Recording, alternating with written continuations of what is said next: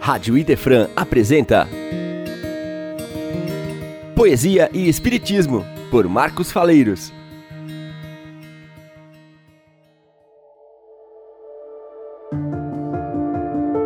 Olá, queridos amigos, ouvintes da Rádio Idefran. É com muita alegria que estamos aqui novamente neste programa para apresentar Poesia e Espiritismo, um programa dedicado a resgatar a importância da poesia, principalmente na sua feição de divulgadora da doutrina espírita.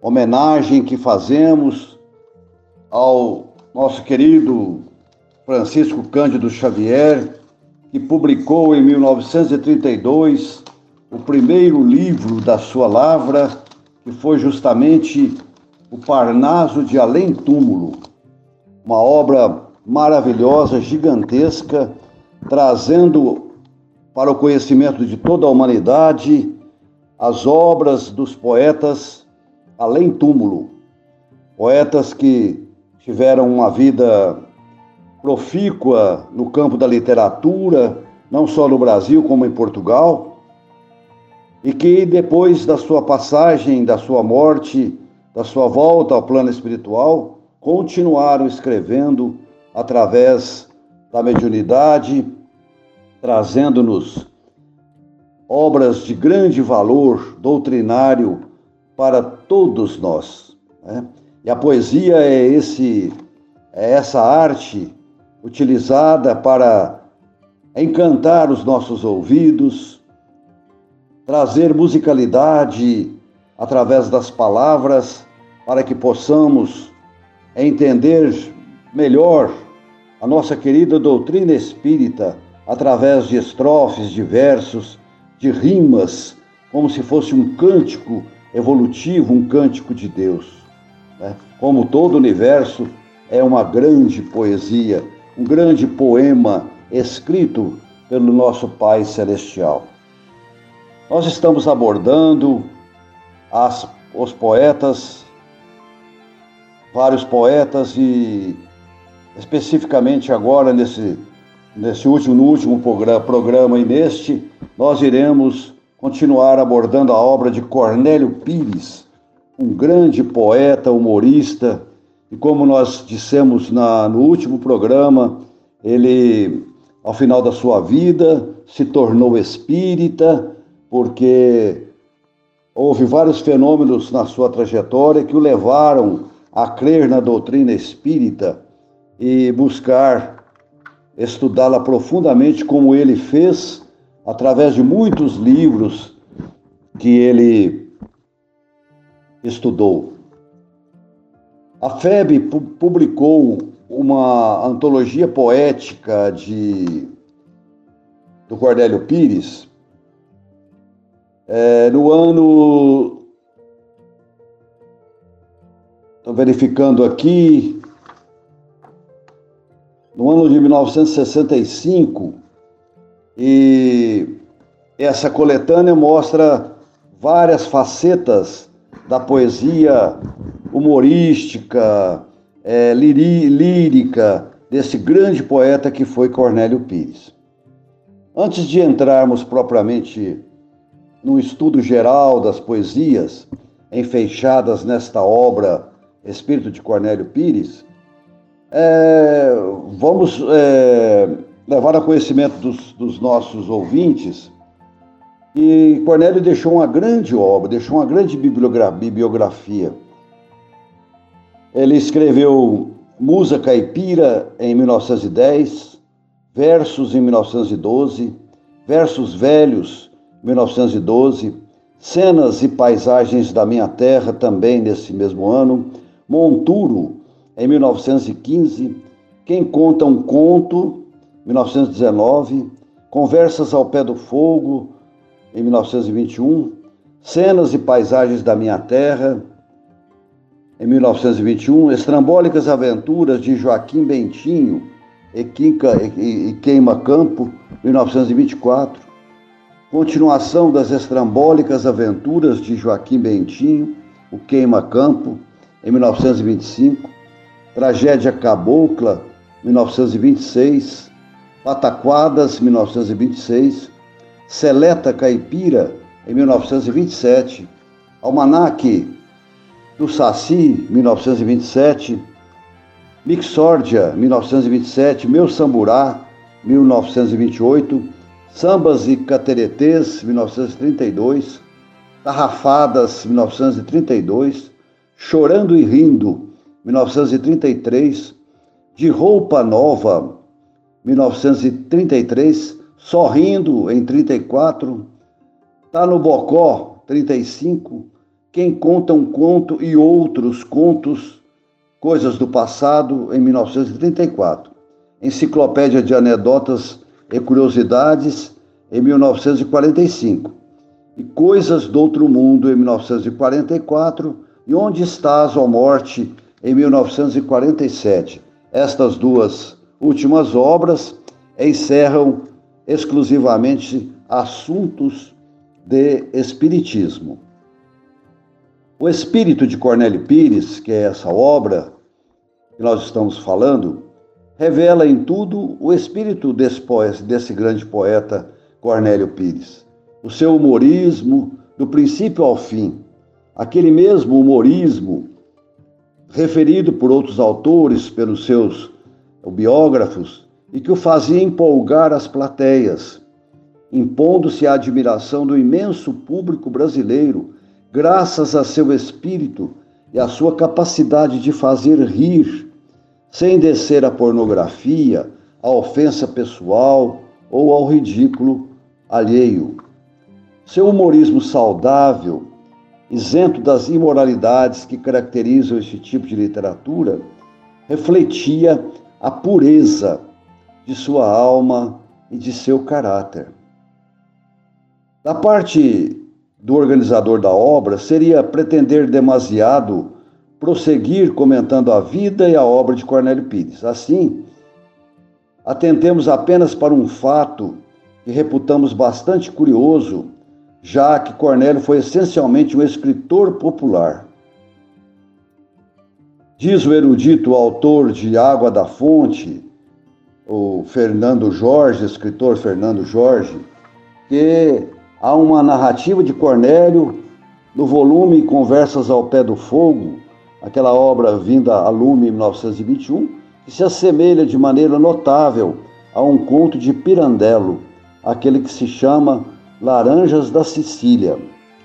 Depois de várias polêmicas, dizendo várias pessoas dizendo que houve ali uma uma cópia de um escritor para outro, né? No final das contas, chegou-se à conclusão de que cada qual foi inspirado com o mesmo tema, cada autor foi inspirado com o mesmo tema e escreveu obras parecidas mas não copiadas. Quer dizer, obras que tinha, tinham o mesmo tema, né? E assim por diante. Cornélio Pires foi, foi estudado por vários críticos literários e, e muitos deles chegaram à conclusão de que o humorismo de Cornélio não é uma expressão literária, nem um meio, nem um condimento é a matéria constante e sem mistura dos seus trabalhos. O único objetivo que o preocupa é o próprio, é o próprio humorismo, a boa moda de todos os tempos. Fazer rir. E quem ler o livro O Espírito de Cornélio Pires, publicado pela FEB, há de rir ou sorrir o tempo todo. Mas não apenas isso de vez que sentirá também o impacto, às vezes, do estado poético superior, como em alguns sonetos primorosos, entrando de imediato na esfera dos princípios doutrinários do Espiritismo, notadamente da lei reencarnacionista. A preocupação de Cornélio Pires, percebe-se logo, é demonstrar a realidade da reencarnação em segundo plano, o continuismo da vida após o túmulo, as sensações experimentadas pelos espíritos felizes ou menos felizes após a travessia das barreiras da morte, quase sempre fazendo rir ou pensar. Tais verdades ele mesmo já, já, já as proclamava em vida, afirmando, outro sim, que o Espiritismo cristão nos proporciona a fé raciocinada, nos arrebata ao jugo do dogma e nos ensina a compreender a Deus como Ele é. Continuando neste segundo bloco do nosso programa, é impossível analisar todos os poemas constantes do, do livro que nós estamos fazendo referência, que é o Espírito de Cornélio Pires. É, este livro é, é composto de poemas psicografados tanto por Chico Xavier como por Valdo Vieira. E não, não há diferença nenhuma no estilo do poeta com relação a estes dois médios. Né? Então, nesse, nesse livro, é uma, nessa antologia poética de Cornélio Pires, a doutrina espírita é apresentada, a lei da reencarnação, o compromisso além da morte e muitos outros temas. Né? E assim por diante. Cornélio nos leva ao sublime reino da poesia, a que poucos poetas chegam, eternizando-nos, sobretudo. Para um estudioso dos costumes do povo que vive no interior brasileiro, é, esta obra lhe oferece recursos preciosos, apresentando figuras né, de pessoas, de, de homens, mulheres, com os seus nomes característicos, né, usados, muitas vezes usados no, no interior brasileiro. Né? Por exemplo, é, Tonho Fazendeiro, é exatamente o que nós encontramos nas pequenas cidades, nos lugarejos, e mesmo entre pessoas que habitam as grandes metrópoles. O caso de Dona Cissa, a atitude de Inhoquinca, é característica de muita gente que se encontra entre nós. O mesmo se diga de Adão Paçoca e aqueles que passam a vida inteira qual Zé da Hora. É. Nomes como Tutuca Sapecado, Inhochico, João Caseca, Calatrava, Maria Gaza, Ormindo, Inhacota e Tonho, Tonho Macambira. A obsessão de Nico Raimundo é comum a, a muita gente da roça e da cidade. As recomendações ao Zé do Zote e a Nico do Norato servem para inúmeras pessoas. Os que vivem à maneira do devoto Zé Pilão, a recompensa que fizeram jus um Iomanduco ou uma Inhamina. Com respeito ao soneto de, sobre Inhamina que nós falamos no programa passado, o poeta escreveu, através das vias mediúnicas, transportando-nos àquele estado absolutamente especial, com a diferença de que, conforme nos fala Manuel Mário de Andrade, na Pauliceia Desvairada, com a diferença de que aqui tudo compreendemos enquanto arte, enquanto poesia. Então, esta obra maravilhosa de, de Cornélio Pires, nós vamos falar agora sobre as suas poesias e, e comentar um pouco de cada uma delas. Tem uma poesia que ele intitulou Confortinho, Confortinho. Vamos ver o que nos diz. Nada punha preceito em Zé do Zote, nem remédio, nem reza, nem mandraca. De pequeno comeu jaratataca e trazia a lombeira no cangote. Só vivia na rede ou no capote. Tinha zonzeiro em pé, cabeça fraca. Tangolomango, sarna, urucubaca, agarrado no truque e no calote. Foi a sessão espírita. As ocultas, João pincha o nome dele entre as consultas, pedindo um confortinho à irmã Ciana. E veio escrito assim no documento: Zé, Zé do Zote precisa é movimento, numa enxada, seis dias por semana. Muito interessante esse soneto de Cornélio Pires trazendo este recado. Há muita gente que vai à sessão espírita buscar o conforto dos nossos amigos espirituais, achando que os espíritos irão resolver todos os nossos problemas. E não é bem assim. A gente sabe pela doutrina espírita que todos nós temos um compromisso conosco mesmo. Né? Muitas vezes os Espíritos nos orientam, eles nos traçam rumos, nos dão dicas que nós precisamos seguir. Mas o trabalho de fazer o que precisamos fazer é de nós mesmos. Nenhum espírito irá fazer o trabalho que compete a nós fazermos. Se nós aceitarmos as recomendações e trabalharmos, na verdade, aquele conselho espiritual, aquele conforto espiritual está tendo, tendo valia para nós. Como aqui nesse soneto que Cornélio Pires nos traz aqui, né? Trazendo o recado lá da, do, do guia espiritual para ele, né? Ele precisa de movimento numa enxada seis dias por semana, ou seja, precisa de trabalho. E o trabalho sempre será a melhor terapêutica para todos nós que vivemos em aflição, que vivemos em dificuldade, que vivemos desconfortados em relação à vida. Trabalha, trabalha que tudo resolve em nossa existência.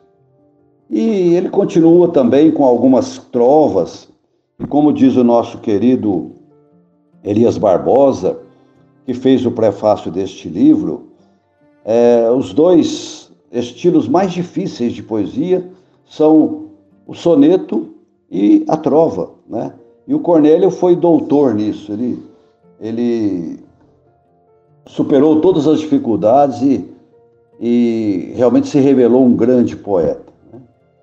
Então, alguns recadinhos aqui em forma de trova. Inveja em torno, desculpa, todo despeito de alguém é quase sempre louvor àquilo que não se tem. A luta pior da vida é aquela de se manter. Uma luta com quem luta sem ter, sem ter nada que perder. Independência real tem muito que obedecer. Quem deseja liberdade, que se escravize ao dever. Muito herói parece quadro composto de traço incerto, que só pode ser louvado se não é visto de perto. Vamos apresentar aqui outro soneto da Lavra de Cornélio Pires, que tem o título Partida de Inhacota. Sigo com o povo o enterro de Inhacota, fazendeira mandona, viúva e rica, tanta reza na mata da, da Mumbica, nunca se viu sovina tão devota. Contava e recontava prata e nota, brigava por restolho de canjica, bebeu muito remédio de botica, mas morreu na tigela de compota. Baixado o corpo à cova, grande calma, procuro vem a cota em véu e palma, subindo ao céu na capa de ouro e renda. Mas só depois de muito pega-pega fui encontrar minha cota surda e cega, agarrada no cofre da fazenda. Essa poesia tão interessante nos mostra que a morte não modifica ninguém. A pessoa continua sendo ela mesma ao mudar o cenário, ao mudar o, o estágio que ela, que ela vive, né? saindo do corpo físico para o estágio de vida espiritual. Então, em Acota continuou com a sua mesma, com o seu mesmo vício, com a sua mesma, seu mesmo costume, né? Apegada ao cofre de prata e ouro que ela guardava com, com muito carinho, né? Então, Cornélio nos dá mais essa lição de como a gente se vê além da morte. E ele continua no mesmo tema, nas suas trovas, dizendo: Seja o crime mais perfeito. Quando a justiça se atrasa, reencarnação julga o feito e faz a cadeia em casa. Põe na peneira do exame quanto pedes e obtens. Há muitos bens que são males, muitos males que são bens. Em qualquer parte onde o crime as garras do mal empunha, Deus guarda sem que ele saiba o olhar de uma testemunha. Silêncio é ouro, legenda, que vale por alto escudo. No entanto, onde o, mar, o mal domina, silêncio piora tudo.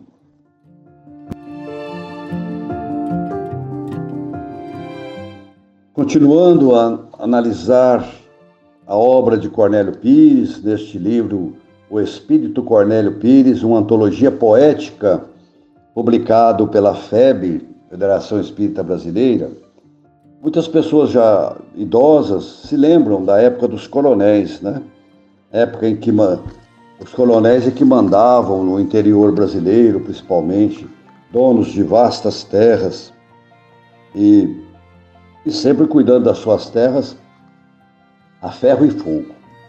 E Cornélio traz um exemplo desses para nós na sua poesia Terras de Inhoquinca, que nós vamos ouvir nesse instante. Parecia uma fera de encomenda. Quando Inhoquinca dava a sapituca, o povo no roçado ou na poruca chorava que nem cana na moenda. Passeava das terras de contenda. Tomou terra de Adão, terra de Juca, as terras de Donana, de Minduca. Ele queria o mundo na fazenda. Vem um velho pedir barro de, de oca, o Quinca bate nele na engenhoca e cai num tacho quente de melado. Morreu na raiva. E o pobre do Ioquinca só teve na fazenda da Caínca sete palmos de terra no cerrado.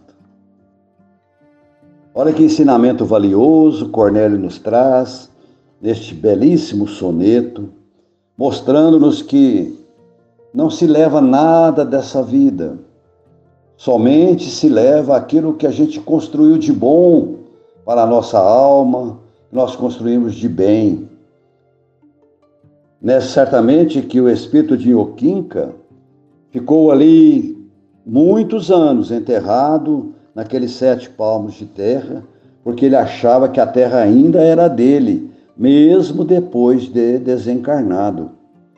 Então isso mostra que ensina para nós a prática do bem, da caridade, do amor, né?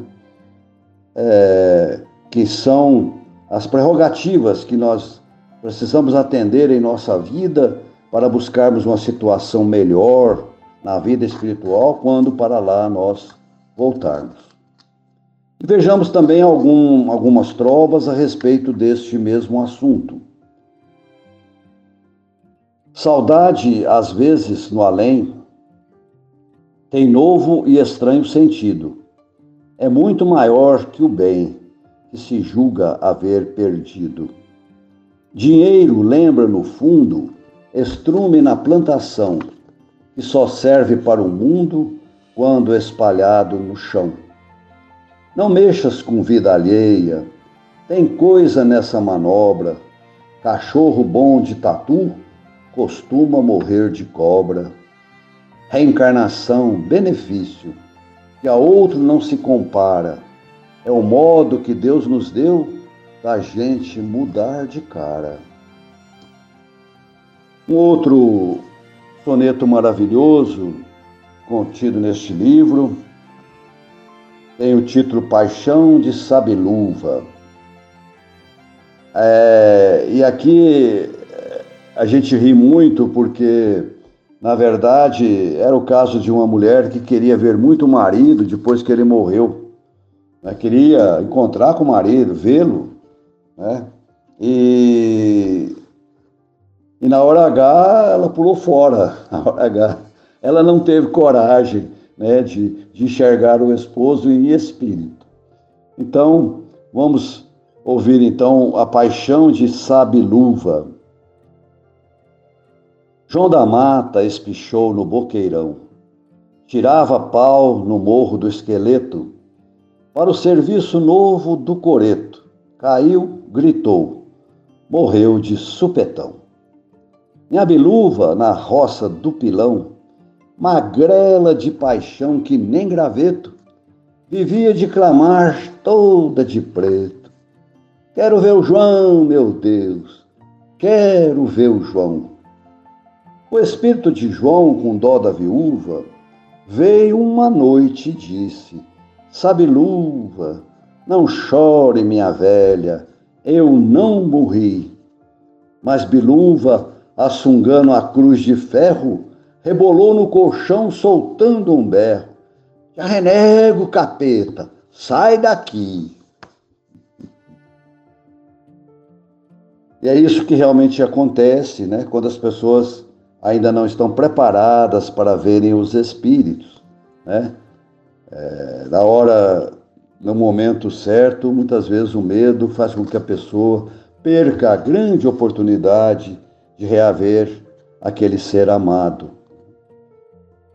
E vejamos também algumas trovas a respeito deste assunto.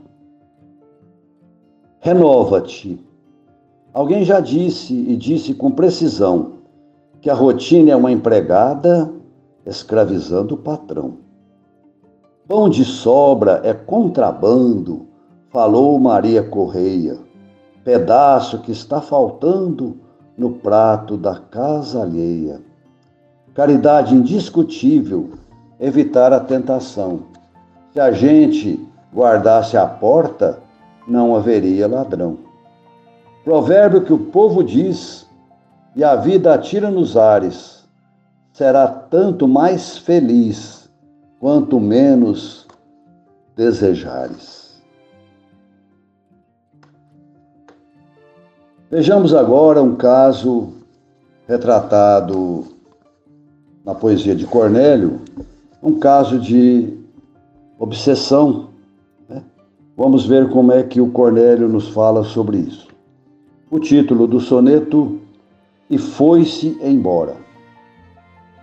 Caiu na obsessão Nico Raimundo. Mediunidade nele era um problema. Forte e feliz, queixava de eczema. Tinha medo das almas de outro mundo. Tanto sofreu por doido vagabundo que foi levado a um passe em Saquarema. O espírito da irmã Clara Moema Disse-lhe pelo médio Clarimundo: Meu amigo, isso é só mediunidade. Você Sara ajudando a humanidade, estudando e servindo desde agora. Mas Nico, viciado à boa vida, recuou para a porta de saída, gritou que ele era livre e foi-se embora. Cornélio mais uma vez nos diz, nos fala a responsabilidade né, da mediunidade. E as pessoas muitas vezes são médios e não querem aceitar essa faculdade mediúnica, a faculdade desse, que, que, é um dom que Deus deu a, toda, todo, a todos nós, porque todos nós somos médios. Mas há aqueles médios ostensivos que não querem assumir a responsabilidade da mediunidade, preferindo uma, uma boa vida. Né? Então, esse aqui é um exemplo de que a pessoa não assumiu a responsabilidade da mediunidade e continuou na obsessão, né? Caiu na própria obsessão. E tem também outros outras trovas falando sobre esse assunto. Felicidade é a soma, disse Marinho Irajá, não daquilo que se toma, mas daquilo que se dá. Longevidade não vem nem de fartura ou de fome. Longevidade é comer metade do que se come. Devagar que tenho pressa, contudo, guarda a certeza de que a preguiça começa na casa da vagareza. Nem sempre os males são males, por mais que males divises. Onde a lei acha culpados, o amor encontra infelizes. Meus amigos, nós vamos continuar no próximo programa apresentando as poesias de Cornélio Pires, porque é um acervo maravilhoso de ensinamentos, conteúdo doutrinário maravilhoso e também poesias que nos fazem rir, que nos trazem humor, coisa que também precisamos em nossa vida. Hoje nós vamos ficar ficando por aqui desejando a todos vocês muita paz, muita luz, muita harmonia em seus lares, muita harmonia em seus trabalhos, em sua, suas vidas. Muita paz, um grande abraço. Até o próximo programa. Fiquem com Deus. Poesia e Espiritismo. Só aqui na Rádio Idefran